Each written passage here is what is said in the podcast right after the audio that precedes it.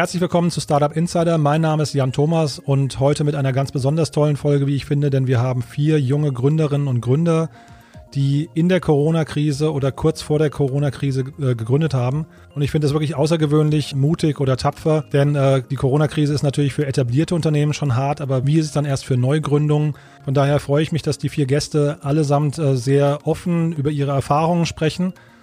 Die Folge war eigentlich ein bisschen anders geplant. Ursprünglich sollte auch der ehemalige Werbestar Amir Kassai an dieser Folge äh, teilnehmen. Aber sowohl mit ihm als auch mit Sarah Brun von Social Bee habe ich mich ein bisschen, ja, ein bisschen verquatscht eigentlich. Wir haben ausführlicher gesprochen. Und äh, aus dem Grund erscheint das Interview mit Amir dann am kommenden Freitag äh, als Sonderfolge. Kann ich auch jetzt schon mal versprechen. Es lohnt sich wirklich. Das ist ganz, also Amir ist wirklich ein sensationeller Gesprächspartner. Und auch heute haben wir wieder ein Gewinnspiel. Wir verlosen heute zehn Probierpakete von Little Lunch, äh, die man aus Höhle der Löwen kennt. Dazu kommen wir später. Zuallererst aber nochmal ein Hinweis auf unseren Partner. Wie auch schon bei den letzten Folgen erscheint dieser Podcast mit freundlicher Unterstützung von Next Level. Das ist die Startup-Initiative von PwC. Und PwC ist Deutschlands führende Wirtschaftsprüfungs- und Beratungsgesellschaft hier stehen also insgesamt 150 Expertinnen und Experten bereit, um Gründerinnen und Gründern von der Seed Stage bis hin zum Exit den Rücken freizuhalten. Und dazu gehört natürlich die Beratung bei den ganzen Soforthilfemaßnahmen, bei Förderprogrammen und so weiter. Und darüber hinaus äh, ermöglicht aber Next Level eben Startups und Scale-Ups auch den Zugang zu Kunden, zu potenziellen Kunden oder auch zu Investoren. Von daher, falls das für euch interessant ist, ich kann es euch nur ans Herz legen, schaut mal vorbei bei pwc.de slash startups. Wir freuen uns auf jeden Fall und bedanken uns für die tolle Zusammenarbeit mit PwC. Es macht wirklich Spaß. Kommen wir zu unserem ersten Gast. Ich habe gesprochen mit Kai Lanz von exclamo.org und freue mich sehr, dass du da bist. Hallo Kai. Hallo Jan, schön, dass ich hier sein kann. Cool. Du, wir ganz kurzfristig haben wir uns jetzt zusammengefunden, weil uns ein guter Bekannter ähm, zusammengebracht hat, der mir von eurem Projekt erzählt hat, Krisenchat. Aber bevor wir darüber sprechen, magst du vielleicht mal einmal kurz erklären, weil das ist ja heraus äh, entstanden aus einer anderen Organisation. Magst du dich einmal kurz vorstellen und erzählen, was ihr eigentlich ursprünglich gemacht habt? Ja, ähm, ja, ich bin Kai, ich bin ähm, 19 Jahre alt inzwischen ähm, und komme hier aus Berlin und wir haben während unserer Schulzeit, äh, während der 11. Klasse Exclamo gegründet, äh, womit wir Schülerinnen und Schülern helfen, über ihre Probleme zu sprechen, wie Mobbing, Diskriminierung oder sexuelle Belästigung. Da arbeiten wir im Prinzip mit Schulen zusammen und helfen äh, Schülerinnen und Schülern äh, niedrigschwellig per Web-App, wenn sie möchten, auch anonym ihren eigenen Lehrern der eigenen Schule zu schreiben, damit Probleme halt wirklich vor Ort gelöst werden können und vor Ort geholfen werden kann. Und während der Corona-Zeit haben wir jetzt halt eben gesehen, die mentale Gesundheit ist so strapaziert wie wahrscheinlich nie zuvor. Es gibt Probleme mit Einsamkeit, ähm, mit Ängsten, mit häuslicher Gewalt, dadurch, dass Familien zu Hause quasi eingesperrt sind und der Druck natürlich sehr hoch ist. Und da haben wir gesagt, da müssen wir einfach helfen, ja, ob die Schulen jetzt mitmachen oder nicht, weil die hatten dann auch anderes zu tun, weil die Schulen dann zu waren. Und dann haben wir Krisenchat äh, gestartet, 24-7 also rund um die Uhr psychosoziale Beratung für Kinder und Jugendliche per WhatsApp. Ja, also es ist ähm, ein tolles Projekt. Äh, eigentlich tragisch, dass es sowas ähm, geben muss. Ne? Aber magst du mal ein bisschen erzählen von eurer Erfahrung? Wie wurde das angenommen und was sind das auch für Situationen, in denen sich diese Kinder befinden in dem Moment, wenn sie sich bei euch melden? Ja, also wir haben im Prinzip, ähm, wir haben damit Anfang April haben wir mit der Idee gestartet. Anfang Mai haben wir äh, gelauncht und sind da seitdem 24-7 online. Also es war wirklich blitzschnell. Im Prinzip nach dreieinhalb Wochen haben wir gelauncht. Und wir haben im Prinzip nach den ersten 24 Stunden gesehen, unser Angebot braucht es, es wird angenommen. Wir haben in der ersten Nacht noch eine Selbstverletzung verhindert, wenn wir dem Chatverlauf glauben können und glauben wollen und haben bis heute, bis jetzt mehr als 1000, mehr als 1500 Kindern und Jugendlichen geholfen. Und es wird einfach super gut angenommen und man sieht, dass da einfach Bedarf ist, auch über die Corona-Zeit hinaus. Also ähm, die Themen kommen von, man würde jetzt vielleicht sagen, leichten Themen wie Liebeskummer bis hin zu Selbstverletzungen äh, und Suizidgedanken. Wir haben da quasi die ganze Bandbreite dabei. Viele Ängste, äh, viel Erwartungsdruck, womit Kinder und Jugendliche einfach umgehen müssen. Genau, unsere Hauptuser, also zwei Drittel unserer User sind so zwischen 14 und 18 Jahre alt, also genau auch die Zielgruppe, die wir ansprechen wollen. Genau, und damit ist eigentlich genau das eingetreten, was wir äh, uns vorgestellt haben und alle Hypothesen von uns haben sich im Prinzip bestätigt. Hm. Ja, also so traurig das natürlich ist, ne? aber ich habe erfahren, dass ihr zusammen mit der Wall AG jetzt eine große, oder die Wall AG unterstützt euch, glaube ich, wenn ich das richtig verstanden habe, bei einer großen Kampagne. Ist dann quasi das, das Thema, was euch jetzt gerade am meisten hilft, Aufmerksamkeit oder wie kann man euch sonst noch helfen? Ja, ähm, also wir haben gerade äh, quasi vor allen Dingen drei, ähm, der Herausforderungen. Äh, das eine ist natürlich die Finanzierung. Äh, bisher quasi bezahlen wir das alles noch aus Mitteln von unserem bisherigen Startup Exclamo. Krisenchat ist aber eine eigene gemeinnützige Gesellschaft und die brauchen wir natürlich finanziert, wo wir jetzt erste Gespräche führen. Ähm, und auch schon die ersten Geldgeber jetzt quasi haben. Ähm, aber da brauchen wir auf jeden Fall noch finanzielle Mittel. Äh, da sind wir offen für alle Vorschläge und Ideen, ähm, auch aus dem Corporate-Bereich. Ähm, dann natürlich Aufmerksamkeit. Also wir wollen ein Angebot schaffen, was jedes Kind, jede Jugendliche kennt und dem die vertrauen. Ähm, und deswegen natürlich Aufmerksamkeit in der Zielgruppe, ähm, damit die Kinder und Jugendlichen natürlich auch von dem Angebot wissen. Ähm, und das dritte Bereich ist, dass wir immer noch nach ehrenamtlichen Krisenberaterinnen und Krisenberatern suchen. Das sind vor allen Dingen Personen aus den Heilberufen, Psychologen, ähm, Psychotherapeutinnen und Pädagogen, vor allen Dingen Sozialarbeiter auch, ähm, genau, die den Kindern und Jugendlichen dann helfen können. Okay, ja, ich hoffe, es hören genügend Leute zu, die irgendwie aus einem der drei Problemfelder jemanden kennen ähm, und äh, die euch helfen können. Ich kann dir im Nachgang auch noch ein paar Ideen rüberrufen. Da, da gibt es bestimmt ein paar Kontakte, die ich, die ich für dich habe. Ähm, gibt's denn, gibt's denn was anderes noch, wie man, wie man euch helfen kann? Ähm, also du hast jetzt gerade Finanzen angesprochen. Habt ihr da ein Spendenkonto oder ähm, sucht ihr auch vielleicht noch Mitarbeiter? Ist das noch ein Thema bei euch oder? Ja, dazu fallen mir äh, zwei, drei Sachen ein. Ähm, also erstens, ähm, wir sind gerade quasi dabei, so ein Spendenkonto einzurichten äh, mit dem Freistellungsbescheid vom Finanzamt, damit wir da quasi auch Spendenbescheinigungen ausstellen können. Ab dann sehr gerne. Bis dahin kann man sich gerne bei uns auf der Website eintragen im Newsletter unter krisenchat.de.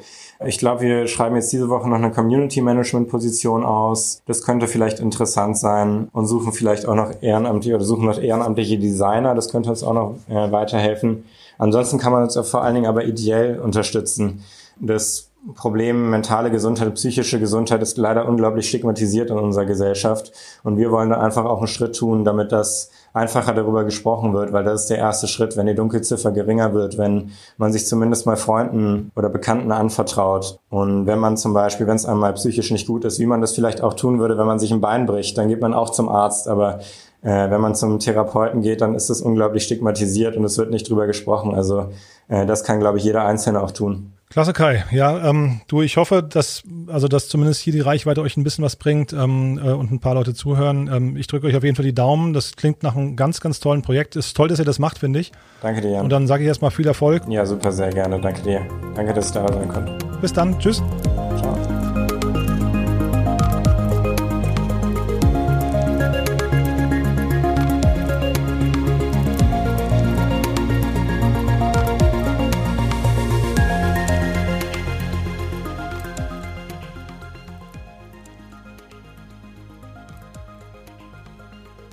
Ja, das war also Kai Lanz von exclamo.org bzw. von krisenchat.de.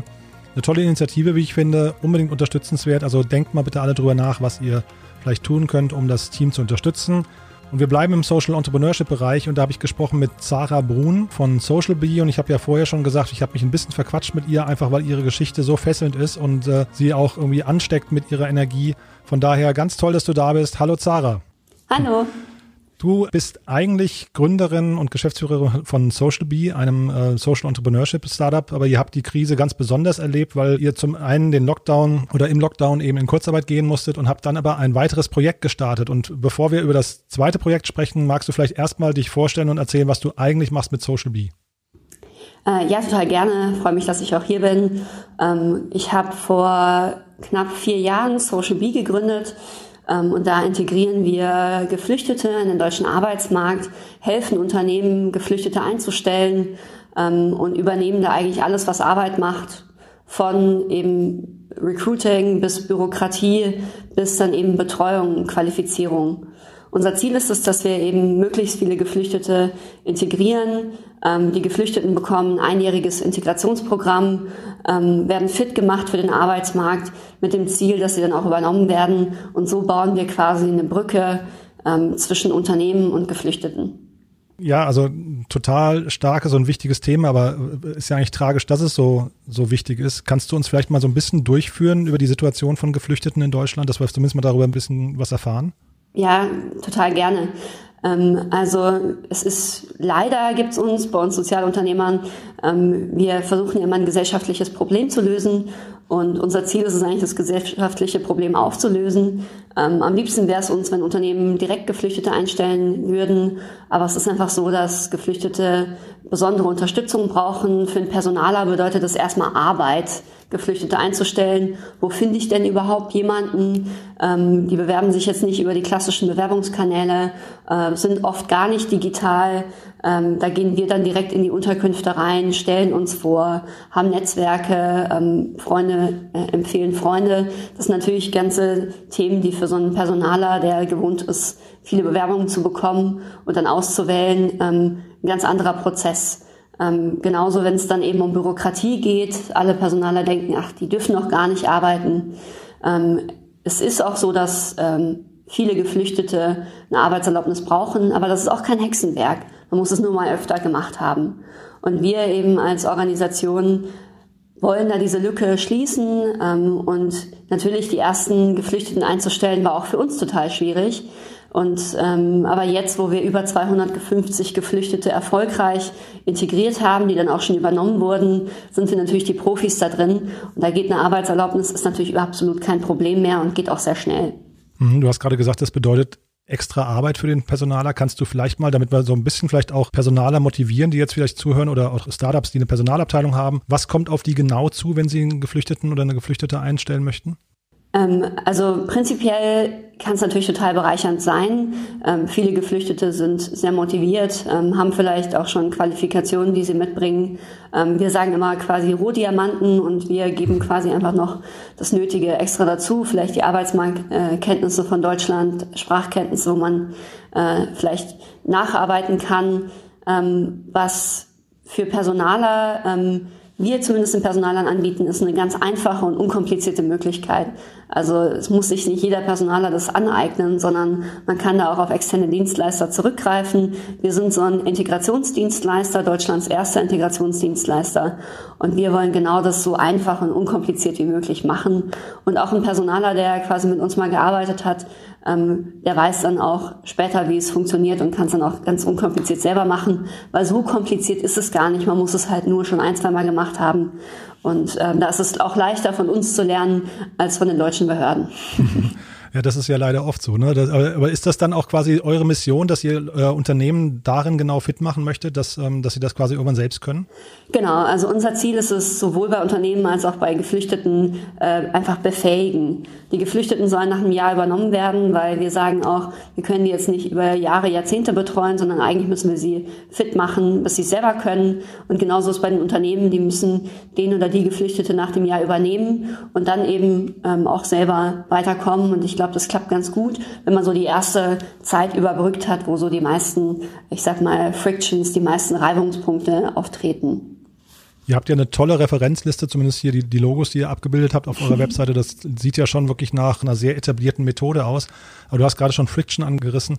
Kannst du vielleicht einmal so eure Erfahrungen äh, mit diesen 250 Einstellungen, die ihr jetzt gemacht habt, mal kurz so äh, runterbrechen? Was ist daran wirklich positiv und was sind vielleicht aber auch die Dinge, die negativ laufen könnten? Nur, dass Leute sich quasi vorher ein bisschen darauf einstellen können, was sie da, was sie da vielleicht erwartet? Ja, klar. Ähm, man muss auch sagen, dass die 250 die sind, die wir erfolgreich integriert haben, die auch übernommen wurden. Ähm, man muss auch Wie ist da die, die Quote, wenn ich fragen darf? Ähm, unsere Quote ist die Geflüchteten, die nach dem ersten Monat, ähm, die den ersten Monat überstanden haben. Davon werden aktuell 86 Prozent äh, schaffen das Jahr bei uns und werden dann auch übernommen. Ähm, aber tatsächlich im ersten Monat, das ist wirklich die ganz heiße Phase, wo man auch erstmal überlegt, hat das Unternehmen denn die richtigen, das richtige Anforderungsprofil geschrieben? Also es ist ein Riesenthema Erwartungsmanagement. Ein Unternehmen kommt zu uns und sagt, ja, der muss gar nicht so gut Deutsch sprechen. Und dann bringen wir jemanden, sagen, äh, fragen wir, ob A2 Deutsch äh, oder B1 Deutsch reicht. Also versuchen die verschiedenen Deutschlevels abzuklopfen. Und dann sagen sie, ach, aber eigentlich hätte der doch viel besser sprechen sollen. Ähm, das wusste ich jetzt gar nicht. Also für uns ist immer ganz wichtig, die Erwartungen der Unternehmen. Was meinen sie wirklich, wenn sie sagen, der muss ja gar nicht so gut Deutsch sprechen, zum Beispiel abzuklopfen, dass wir auch die richtigen Kandidaten dann vorschlagen. Ähm, und genauso auf Geflüchtetenseite, ähm, der oder die Geflüchtete hat vielleicht in Deutschland noch nicht gearbeitet, äh, ist zum Beispiel vielleicht das erste Mal in, einem, in einer Lagerhalle, in einer Produktionshalle, ist vielleicht überfordert, hat sich was anderes darunter vorgestellt. Da gut vorzubereiten, ähm, hilft uns doch die Abbrecherquote deutlich zu reduzieren. Die war in den letzten Jahren noch höher. Ähm, aber so ganz eliminieren kann man sie im ersten Monat noch nicht, weil da sich eben doch ähm, ja zeigt, ob wir den richtigen Match zwischen Unternehmen und Geflüchteten hergestellt haben. Sind es die Vorstellungen von beiden? Entsprechen die sich? Ähm, genau, und das ist, da kann man viel vorher sich überlegen, aber am Ende sieht man es erst quasi in der Praxis. Und ideal, meistens ist es die erste Woche, die da entscheidend ist. Mhm. Ich habe heute Morgen mit dem Amir Kassai ähm, äh, das Interview geführt, der als 13-Jähriger als Kindersoldat schon im Iran ähm, auf dem Feld gestanden hat und ist dann geflohen. Und ich frage mich jetzt gerade bei dem, was du erzählst, ähm, wenn so jemand dann, also das, da, da verläuft ja nicht jeder Weg gleich, wenn so jemand dann in ein Unternehmen kommt, habt ihr das häufig, dass dann die Mentalität irgendwie auch schwierig ist oder ist das einfach, ähm, sorgt ihr vorher dafür, dass ein Unternehmen quasi da auch keine schlechten Erfahrungen macht oder wie geht man damit um? Das finde ich ein ganz schwieriges Thema erstmal. Ähm, also unser größter Baustein ist die Betreuung. Also während die mhm. Geflüchteten ähm, eben über Zeitarbeit bei den Unternehmen arbeiten, ähm, sind sie ja bei uns immer noch quasi, wir sind der Arbeitgeber zwischen geschalteter Arbeitgeber, ähm, gemeinnützig, aber finanzieren eben ein ganzes Betreuungsprogramm. Und bei uns ist das Wichtigste eben menschlich dabei zu sein und zu begleiten, und da eben auch herauszufinden, was mit den einzelnen Menschen los ist. Gibt es irgendwelche Belastungen oder welche Belastungen aus dem Heimatland gibt es ähm, von der Reise, von der Flucht? Ähm, und dann das frühzeitig zu erkennen, ähm, auch transparent zu kommunizieren und Hilfestellungen anzubieten. Da arbeiten wir eigentlich mit allen Organisationen so ähm, im Münchner und Stuttgarter Raum zusammen. Wenn wir Traumata erkennen, vereinbaren wir Termine. Auch meine, wir können zumindest Traumata früh erkennen und wissen, welche Anlaufstellen es gibt. Und das Gleiche eben bei anderen Themen wie Familiennachzug, Asylrecht etc. Unser Thema ist Probleme frühzeitig antizipieren von Gesprächen ähm, da haben wir natürlich super Integrationsmanager, die jetzt sehr viel Betreuungserfahrung gesammelt haben. Aber ja, jedes, äh, jeder Mensch ist anders, jedes Schicksal ist anders und die Geschichten und die, die sie ja mit sich herumtragen, sind auch teilweise sehr schockierend. Ähm, und da muss man einfach schauen, jeder geht damit anders um. Viele sind wahnsinnig stabil, ähm, andere haben, ja, tun sich damit schwerer. Ähm, ich glaube, wichtig ist am Ende transparent zu sein und äh, Hilfestellungen zu bieten. Und, aber es ist auf jeden Fall auch ein harter Job, bin ich auch ganz ehrlich. Ähm, weil wir ja diesen Puffer darstellen, soll möglichst wenig bei den Unternehmen ankommen, aber wir kümmern uns eigentlich um alles, was anfällt, von Asylrecht, Familiennachzug bis Traumata, bis ähm, sonstige Lebensunterstützung, die wir leisten können. Und jetzt kommt zu diesem harten Job auch noch Corona dazu. Wie habt ihr das erlebt? Ähm, auch das war hart, ähm, einfach weil äh, ja wir davor schon profitiert haben von einem ähm, ja von einem von einer sehr guten Konjunktur, Konjunktur ähm, von einem Personalmangel. Ähm, jetzt ist natürlich nicht die Zeit, wo Unternehmen Geflüchtete einstellen, äh, überhaupt Menschen einstellen. Ähm, und bei uns ist es immer so, dass was das Tolle bei uns ist, dass ungefähr äh, 10 bis 15 Geflüchtete jeden Monat das Programm beenden. Also wir haben immer ein Jahresprogramm. Das heißt, die, letztes Jahr angefangen haben, ähm, werden jetzt dieses Jahr übernommen. Die Übernahmen haben sich auch toll entwickelt. Ähm, aber sozusagen für unser Modell, wir möchten es ja doch selber tragen, für unser Geschäftsmodell. Das heißt, wir haben im Schnitt circa 100 Geflüchtete angestellt die ganzen Neueinstellungen sind eben weggefallen, weswegen wir jetzt ähm, doch deutlich geschrumpft sind als Organisation, was eben auch mit äh, ja, Finanzierungs, mit einer hohen Finanzierungslücke einhergeht. Deswegen wir jetzt auch in Kurzarbeit gegangen sind ähm, und uns ein bisschen neu ausrichten für die Zukunft. Ähm, aber das auch durchaus wieder als Chance sehen, weil wir viel Zeit haben, intern die ganzen Hausaufgaben zu machen, die wir schon lange vorhaben und äh, hoffentlich auch da wieder stärker aus der Krise rausgehen. Willst du über diese Ideen, die ihr jetzt gerade habt, oder diese Veränderungen, möchtest du da schon drüber sprechen oder ist das noch geheim? Äh, nö, ist überhaupt nicht geheim. Ähm, wir bauen auch das Thema Menschen mit Behinderung auf. Wir möchten uns zum ganzheitlichen ähm, Diversity-Dienstleister ähm, transformieren ähm, und da eben bei Unternehmen äh, Benachteiligte integrieren. Unsere Vision ist es, 10.000 Benachteiligte in den nächsten äh, viereinhalb Jahren, also bis 2025, zu äh, in, in den Arbeitsmarkt zu integrieren und da eben Geflüchtete, aber auch Menschen mit Behinderungen, ähm, ältere Menschen etc. dazu zu gewinnen und unser Modell auch zu erweitern. Ähm, von reiner Einstellung bis auch Vorqualifizierung. Wir starten jetzt die ersten Vorqualifizierungsprojekte, aber bis hin zur äh, Trainings für Unternehmen. Und diesen ganzen Social Bee Academy Teil, den bauen wir jetzt gerade komplett neu auf, machen super äh, spannende Trainings für Unternehmen, die viel frischen Wind reinbringen, divers rekrutieren, ähm, arbeiten auch mit Comedians zusammen etc. Also sollen wirklich auch Trainings machen, wo nicht der Gleichstellungsbeauftragte im Nacken sitzt, sondern die Spaß machen, wo alle im Unternehmen drauf Lust haben. Das heißt, euer, euer Kern hinterher ist quasi der gute Zugang eigentlich zu den Personalern und äh, denen bietet ihr im Prinzip eine größere Bandbreite jetzt in Zukunft an, an Möglichkeiten. Genau, also im Endeffekt können Unternehmen auf uns zukommen, wenn sie einfach eine diversere, eine buntere Belegschaft haben möchten und nicht wissen, äh, wie sie das umsetzen. Und wir machen wirklich alles von Vorqualifizierung bis Einstellung bis äh, Trainings der Belegschaft und auch Kommunikation.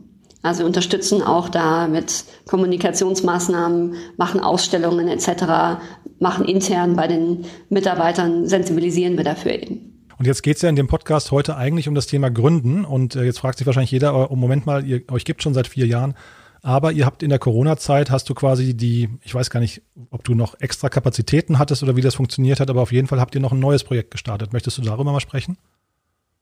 Total gerne, ja. Ähm, also tatsächlich hatte ich extra Zeit, weil ähm, ein Lockdown natürlich auch bedeutet, dass man nicht mehr reisen kann. Viele Projekte, gerade bei den größeren Kunden, waren jetzt erstmal on hold. Ähm, und ich persönlich bin jemand, ähm, ja, mein Terminkalender ist immer voll am Wochenende und äh, an den Abenden. Plötzlich ist alles weggefallen und ich wusste gar nicht, ich saß zu Hause ähm, und dachte, was mache ich jetzt eigentlich mit der ganzen Zeit? Ähm, und gleichzeitig war ich total ja, schon was ähm, total traurig, dass wir da bei Social Beard so ein, ähm, ja, auch eine ungewisse Zukunft hatten und habe gedacht, okay, wie kann ich jetzt einfach in dieser Krise, die für mich auch total schwierig war, für unsere Mitarbeiter schwierig war, wie können wir da jetzt das Beste rausholen und ähm, wirklich einen Beitrag leisten zu der Situation, die alle betroffen hat. Und dann hat ein guter Freund mich angerufen und hat gesagt, Sarah, jetzt hör mal hier auf, äh, Trübsal zu blasen. Du behauptest doch mal, du bist Sozialunternehmerin und Sozialunternehmer müssen doch in der Krise was machen. Ähm, wer nicht, wenn nicht du, wer dann? Und jetzt werd doch mal aktiv. Ungefähr so. das war, glaube ich, so die, die Woche vom Lockdown. Und dann habe ich gesagt, okay, ähm, ich muss einfach meine Energie jetzt da in was Neues kanalisieren. Ähm, und dann haben wir es echt geschafft, echt ja mit einem riesen freiwilligen Team. Also es war irgendwie dieser Wir versus Virus Hackathon, ähm, wo wir nicht reingekommen sind wegen technischen Problemen, die, dort, die die dort hatten. Hatten am nächsten Tag ähm, einfach einen eigenen Hackathon kurzerhand organisiert. Waren dann irgendwie 15 Leute plötzlich aus aller, aus ganz Deutschland, die da saßen in diesem Hackathon, wo ich mal einen kurzen Aufruf gemacht hatte. Ähm, Hälfte waren Developer, die Hälfte aus dem Marketing. Und wir haben gesagt, okay, was können wir jetzt beitragen? Und ich glaube, es war echt eine, ich glaube, die magischste Woche überhaupt. Ich bin so dankbar für die Woche. Ich habe noch nie gesehen, dass so viel in so einer kurzen Zeit möglich ist.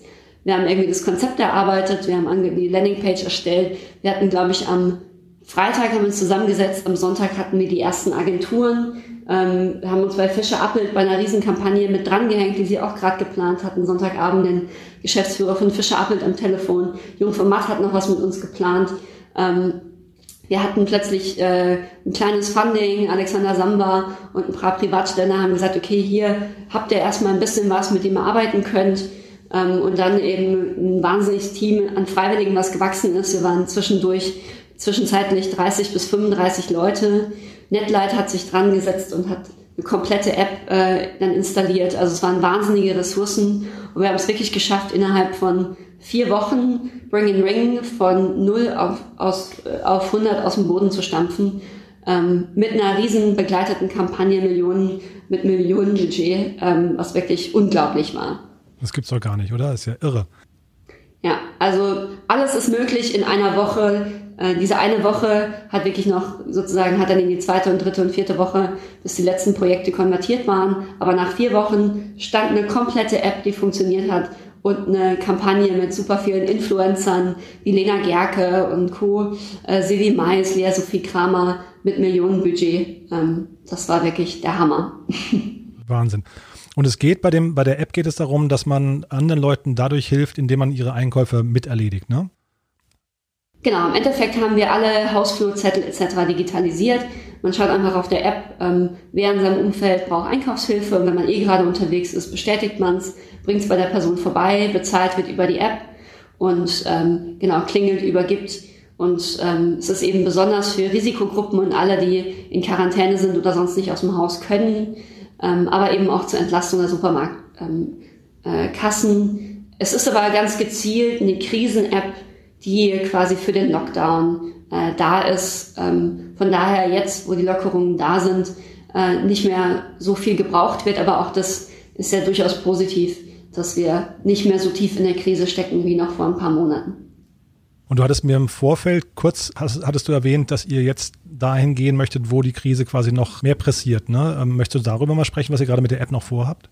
Ja, total gerne. Ähm, also was jetzt der Plan ist, ähm, ich bin in sehr vielen Social Entrepreneurship Netzwerken. Ich bin Ashoka Fellow, einer der größten Sozialunternehmer-Netzwerke der Welt. Genauso wie bei der BMW Stiftung. Ähm, die haben so quasi globale Programme. Und es ist ein ganz gängiger Weg als Sozialunternehmer, dass man seine Idee spreadet. Das heißt, dass man einfach seine Lösungen anderen Ländern zur Verfügung stellt, die das dort lokal wieder aufgreifen und lokale Adaptionen machen.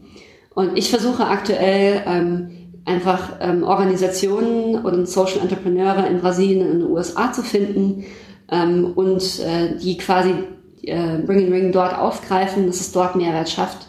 Ähm, quasi überall, wo Lockdowns sind, dass sie dort schnell und kurzfristig eingesetzt werden kann. Gleichzeitig bereiten wir uns natürlich auf eine zweite Welle vor. Ich hoffe, dass sie nicht kommt. Ähm, aber zumindest auch lokal kann sie dann helfen, ähm, wie dann zum Beispiel jetzt in einem Starnberger Fall oder ähm, genau lokaler. Mhm.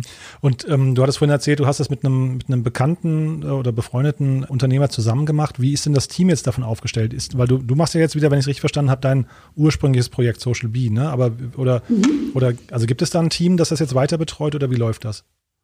Ähm, genau, also die ähm, haupttechnische Umsetzung hat tatsächlich Netlight gemacht. Das ist eine sehr große Entwicklungsagentur mit, ich glaube, 1300 Entwicklern ähm, in verschiedenen Ländern.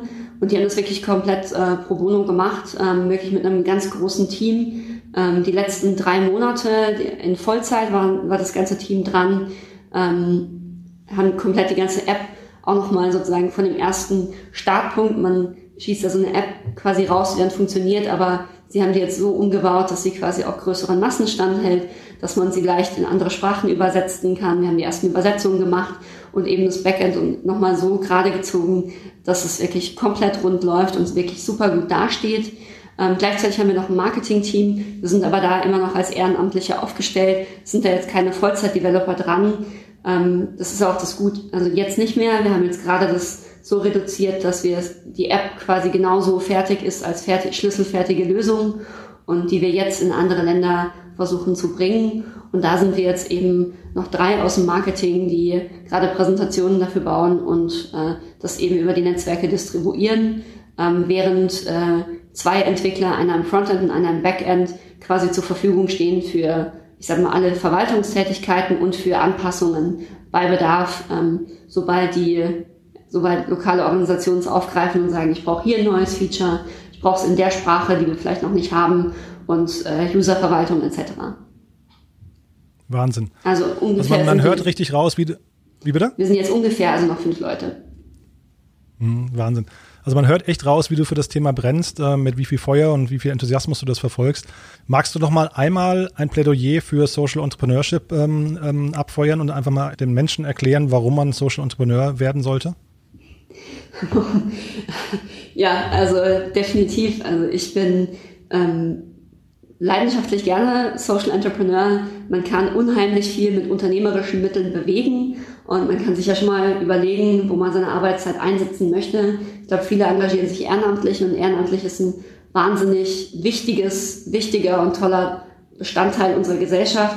Aber man kann sich mal vorstellen, wenn man seine ganze Arbeitszeit, die 40, 60 Stunden, die man so in der Woche hat, ähm, in ja, Themen investieren würde, die die Gesellschaft, die Menschheit, die Umwelt voranbringen würden, ähm, wie dann unsere Welt von morgen aussehen würde. Und ich glaube, gerade jetzt nach äh, Corona ist es ja auch, da machen sich viele Menschen Gedanken, wie sieht denn so ein New Normal aus?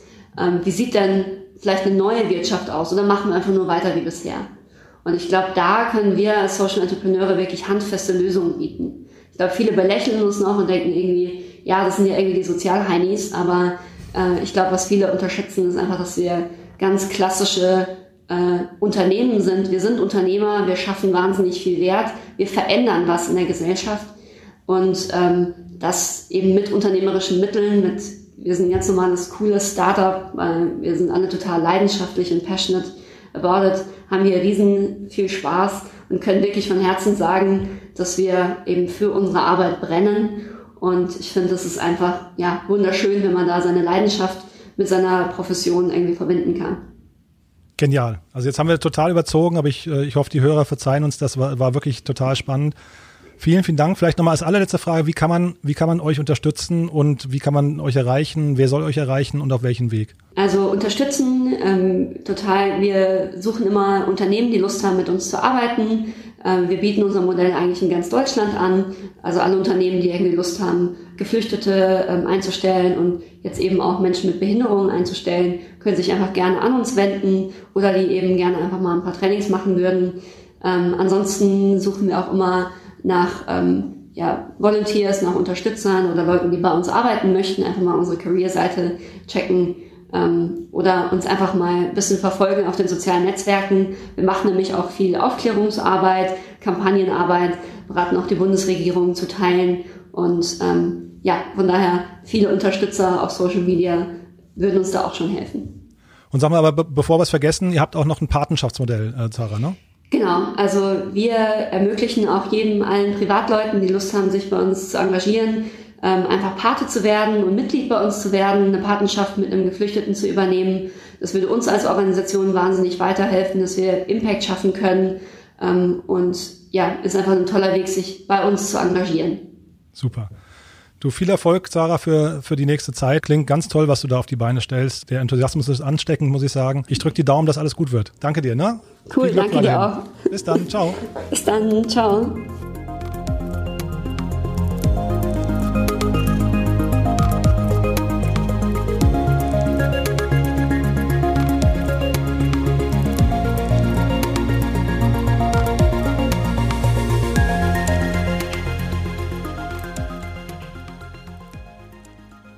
Ja, das war also Zara Brun von Social Bee und ich hoffe, ihr habt jetzt alle irgendwie das Gefühl, dass man das zumindest mal probieren müsste, einen Flüchtling einzustellen, sich mit dem Thema mal auseinandersetzen könnte oder vielleicht auch mal Werbung dafür macht. Zara hat ja eben auch erklärt, wie man sich engagieren kann. Von daher bitte weitertragen. Es ist wirklich ein tolles Projekt und jetzt machen wir einen harten Schnitt und wir kommen zu unserem Gewinnspiel.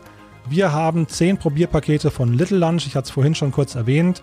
Äh, und zwar die Hey Liebling Box. Das ist quasi Soßenvielfalt in Bioqualität für zu Hause. Ja, wir sind hier im Team selbst große Fans von Little Lunch und die Lieblingssoßen sind also lecker, 100% natürlich, schnell zubereitet und kommen also auch ohne jegliche künstliche Zusatzstoffe aus. Wenn ihr das mal probieren möchtet, wir verlosen 10 Pakete, mal wieder unter allen, die eine iTunes-Rezension hinterlassen. Wer unseren Podcast dort bewertet, egal ob gut oder schlecht, Hauptsache ehrlich, der nimmt automatisch an unserer Verlosung teil. Wie gesagt, zehn Pakete mit jeweils sechs Soßen äh, sind zu gewinnen. Dabei Tomate Classic, Bolognese, Gemüsecurry und Dal Masala. Von daher, es lohnt sich und, und wer nicht gewinnt, kann das immer noch bei littlelunch.de im Shop erwerben. So, das ist also das Gewinnspiel und wir kommen zu unserem nächsten Gast. Ich habe gesprochen mit Patrick Giesen von Mr. Postman. Auch eine tolle Geschichte, wie ich finde. Ganz anders als die bisherigen, die wir gerade gehört haben. Von daher freue ich mich auch sehr, dass du da bist, Patrick. Herzlich willkommen im Podcast. Hallo Jan, vielen Dank für die Einladung. Das Thema heute ist ja eigentlich, Patrick, ähm, dass wir über Gründen in der Krise sprechen möchten. Bei euch, äh, Mr. Postman, ist das nicht ganz korrekt. Ihr habt eigentlich schon früher gegründet, aber ihr habt in der äh, oder quasi kurz vor der Corona-Phase gelauncht. Möchtest du mal kurz erstmal beschreiben, wer du bist und vor allem, was Mr. Postman macht? Ja klar, also ich bin Patrick Giesen, der Gründer von Mr. Postman und Geschäftsführer. Ähm, wir haben, wie du gerade schon richtig festgestellt hast, schon im März 2019 gegründet, haben allerdings das Jahr erstmal gebraucht, um unser, äh, ja, unsere Plattform zu programmieren. Mr. Postman ist eine ja, Alternative beziehungsweise eine Anschlusslösung für die hiesigen Paketzusteller. Wir liefern Pakete, die in Paketshops liegen oder in Packstationen äh, sind, an die Haustür. Das heißt, der Empfänger der Pakete hat die Möglichkeit, einen freien äh, Postman zu beauftragen, die Pakete abzuholen und an die Haustür zuzustellen. Wir sind dann ähm, im März diesen Jahres äh, mit unserem Produkt in Düsseldorf gestartet, ähm, wie ja viele wissen, kurz vor dem Lockdown. Jetzt würde man ja eigentlich denken, Paketzustellung und Krise, das müsste ja eigentlich perfekt funktionieren. Also auch für euer Modell ist aber nicht ganz so, weil wahrscheinlich die Leute eben auch zu Hause waren. Ne? Wie, wie hat sich denn das angefühlt für euch? Ja, als erstes haben wir natürlich gedacht, okay, äh, die Leute wollen den Kontakt meiden und ähm, haben natürlich dadurch, dass unsere Plattform beziehungsweise unsere Zustelllösung immer kontaktlos ist, weil es tatsächlich über einen Scan funktioniert in der App und nicht äh, wie bei den normalen Paketdienstleistern mit einer Unterschrift, haben wir natürlich gedacht, dass wir eine, eine gute Alternative wären.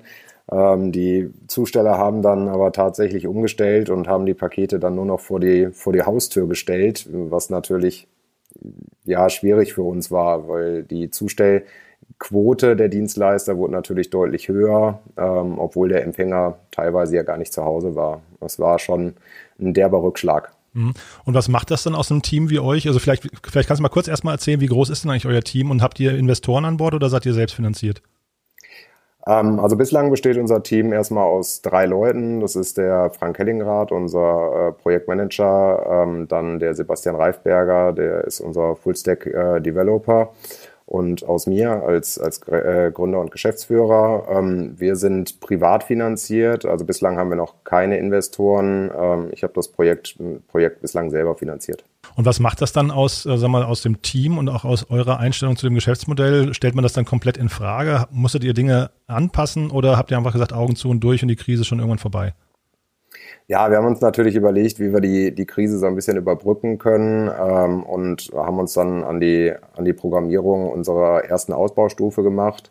Die wollten wir eigentlich erst im, im nächsten Jahr dazu nehmen, aber ähm, weil für viele natürlich der Weg in den Paketshop bei der Retoure sehr unangenehm ist oder bei der, bei der Versendung äh, von Paketen, haben wir uns entschlossen, äh, die Abholung jetzt schon äh, mit reinzunehmen und sind jetzt seit dem 29. Juni auch mit der Abholung von Retouren und vorfrankierten Paketen äh, am Start. Das heißt, eigentlich guckt ihr, welche Features bei der Deutschen Post oder den anderen Paketzustellern noch nicht richtig funktionieren und versucht die quasi dann on top anzubieten. Genau, also wir, wir haben schon von, von Anfang an geplant, den Retourenservice mit anzubieten und auch äh, einen Kurierservice äh, später noch mit unserer, in unsere Plattform zu integrieren.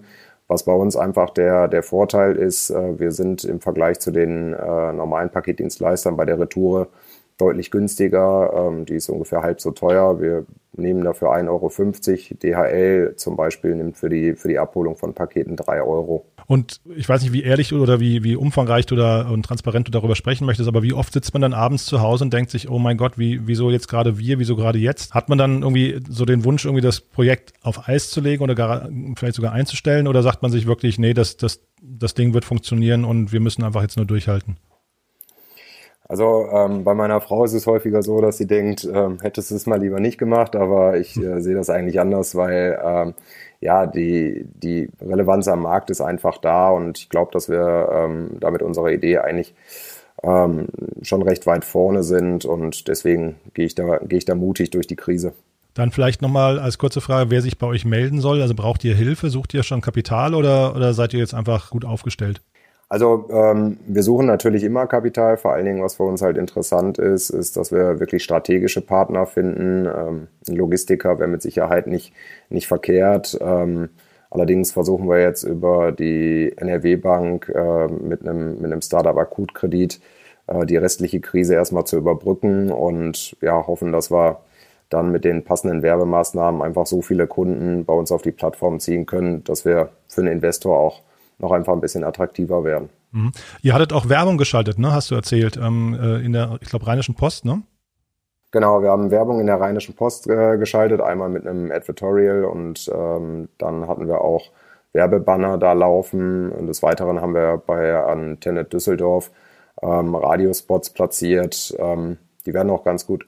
Und das war alles quasi vor der Krise, ne? Direkt vor der Krise? Genau, das war alles direkt vor der Krise. Ähm, wir haben dann die, die Werbemaßnahmen auch erstmal ähm, ja, kurze Zeit auf Eis gelegt, ähm, um einfach mal so ein bisschen Bedenkzeit zu haben in der Krise und haben uns dann aber entschlossen, äh, die Spots dann durchlaufen zu lassen. Und kannst du was zu deinen Zahlen sagen? Ähm, also oder zu euren Zahlen? Wie haben die sich entwickelt? Also wird das wird das Thema trotzdem angenommen gerade oder ist es wirklich so, dass die Leute gerade einfach äh, größten, größtenteils zu Hause sind und den Service gerade nicht brauchen? Also es ist tatsächlich so, dass ähm, direkt nach unserem Launch die, die Downloadzahlen eigentlich ganz gut waren. Ähm, auch die Besucher auf der Website sind, sind wirklich reichlich.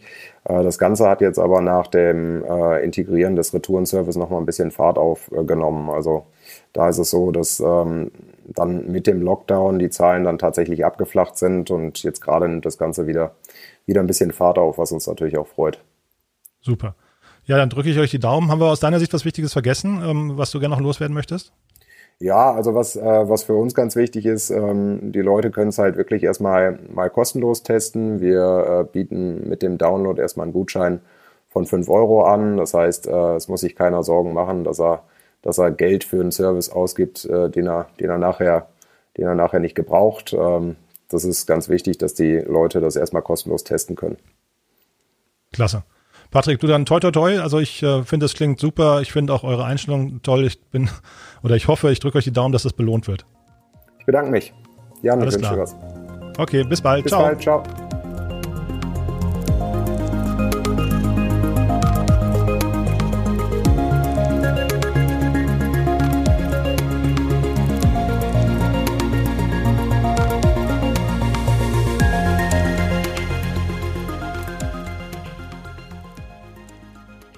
Ja, das war also Patrick Giesen von Mr. Postman. Ja, und wir hüpfen heute wirklich kreuz und quer durch die Republik. Wir waren schon in Berlin, wir waren in München, wir waren eben in Mülheim an der Ruhr und jetzt geht's nach Freiburg. Dort habe ich gesprochen mit Daniel Butnik von Rennradliebe. Auch eine tolle Geschichte, wie ich finde. Sehr viel Leidenschaft drin. Freue mich sehr, dass du da bist. Hallo Daniel. Ja, hallo Jan. Grüß dich. Ja, toll, dass du da bist, Daniel. Ich bin mal sehr gespannt, was du zu erzählen hast, denn ähm, wenn ich es richtig verstanden habe, ist deine erste Gründung und die ausgerechnet in der Corona-Zeit. Magst du mal erzählen, wer du bist und was du machst? Ja, gerne.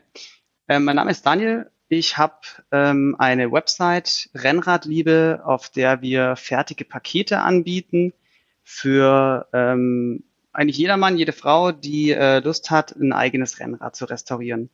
Da gibt es verschiedene Pakete, ähm, die man auswählen kann und in diesen Paketen sind alle Teile drin, um ein Rennrad zu restaurieren. Ich habe ebenfalls Anleitungsartikel dazu, die aber auch frei zugänglich sind. Also da braucht man jetzt nicht irgendwie einen Zugang dazu, sondern äh, man kann bei mir die Teile bestellen, die in einem Paket zusammengefasst sind und dann sein Traumrad selber wieder auf die Straße bringen. Und das Konzept ist eigentlich so, dass man ähm, mehr Mut bekommen soll zum Reparieren, diese ähm, das Rennrad oder allgemein ähm, reparierte Dinge mehr wertschätzen zu wollen. Und das ist so die Idee. Und mit Corona, das war natürlich ähm, einfach Zufall, aber ja, konnte man nichts machen in dem Moment. Ja, ich habe mich gefragt, ob das vielleicht sogar ein positiver Zufall war für dich, wenn man die, wenn man den Zahlen glauben darf, haben ja die Menschen in der Corona-Zeit das Fahrradfahren wieder entdeckt. Ne? Ähm, dann müsste ja eigentlich das Thema Fahrrad reparieren eigentlich genau reingepasst haben, oder? Das hat genau reingepasst. Ähm, ich habe dann am 1.4. auf den Knopf gedrückt ähm, zum Online-Gehen, ganz stolz aber mit dem, mit dem Hintergrund, die Teile waren nicht alle da. Die, ich habe mir auch gedacht, alle waren sehr heiß drauf. Okay, ähm, ich kann jetzt mein Rennrad reparieren zu Hause, ich habe Zeit, ähm, ich will nicht in die U-Bahn sitzen, sondern möchte mit dem Fahrrad fahren. Ich hatte leider das Problem, ähm, der Container mit den Teilen war noch nicht da. Ich konnte nur wenige Pakete anbieten, die dann aber auch recht schnell weg waren.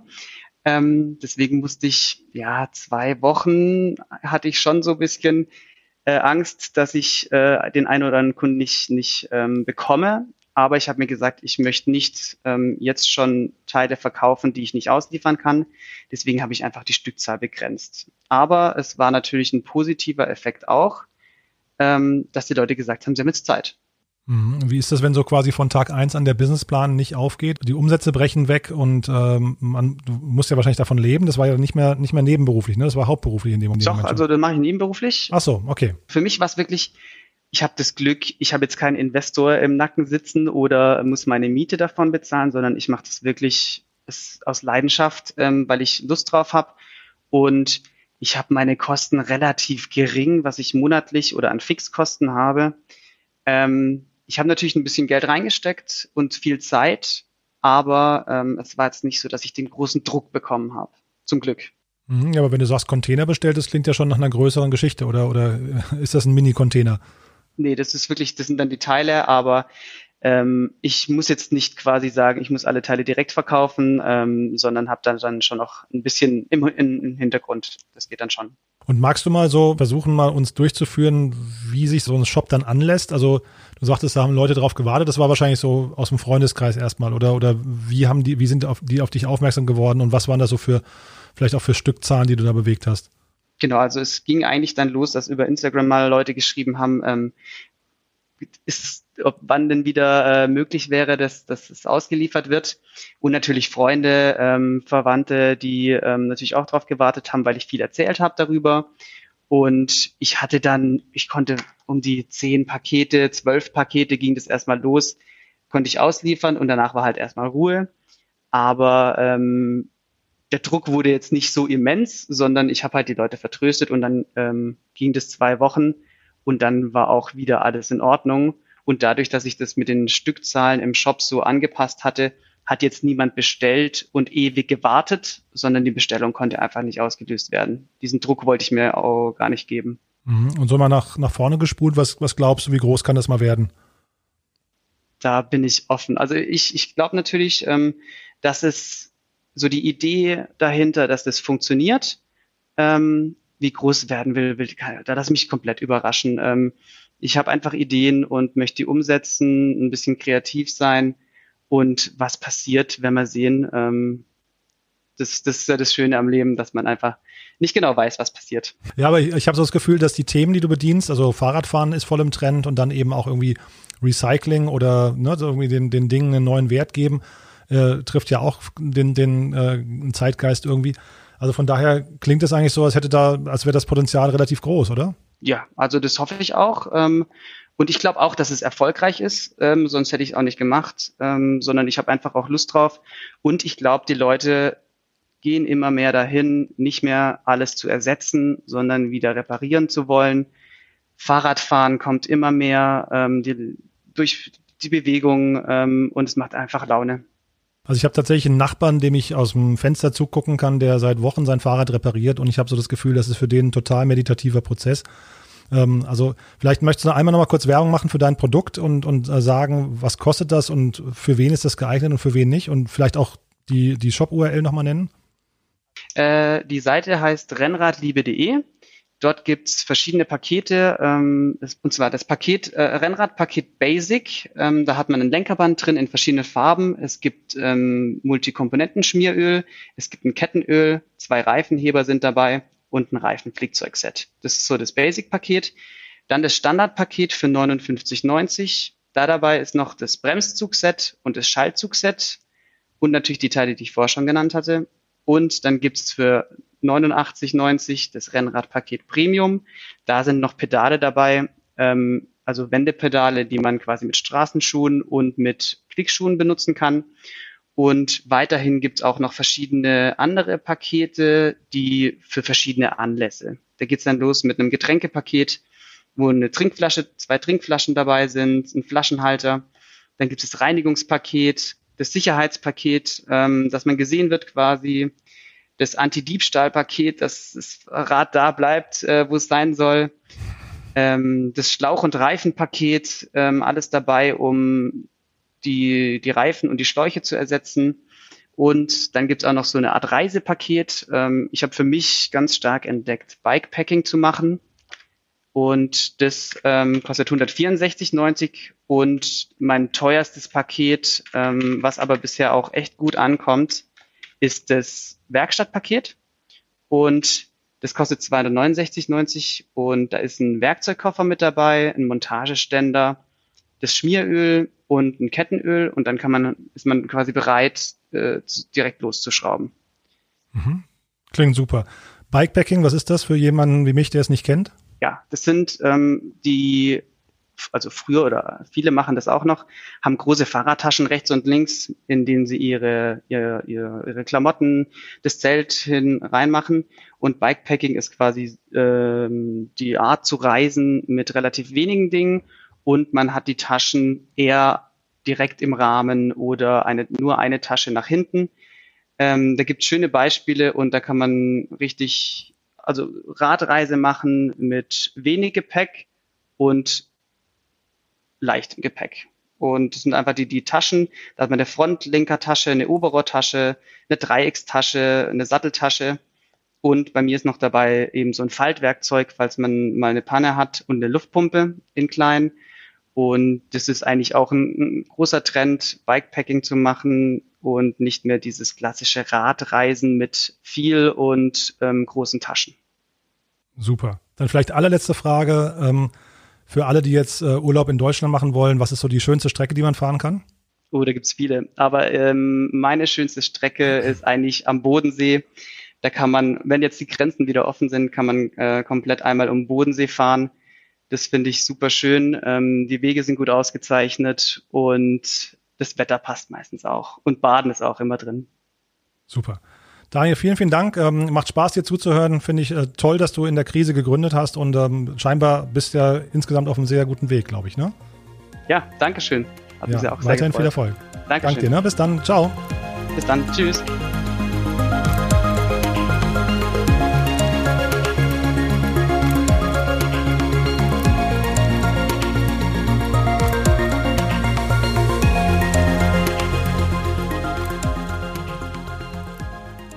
Ja, das war's auch schon wieder für heute. Ich hoffe, ich habe nicht zu viel versprochen. Ich finde, es war eine ganz tolle Folge. Tolle, inspirierende Persönlichkeiten, unglaublich viel Durchhaltevermögen, Mut, Enthusiasmus, Leidenschaft, also alles, was man braucht zum Gründen. Ich finde, das steckt an. Wir haben alle Links in den Show Notes. Wer also helfen möchte, wir hatten ja mehrere Social Entrepreneur Startups dabei, die sind auf Hilfe angewiesen. Von daher bitte engagiert euch. Könnt aber natürlich auch wieder euer Fahrrad aufmotzen. Auch den Link zu rennradliebe.de. Naja, jetzt habe ich ihn schon gesagt, aber auch den findet ihr in den Show Notes.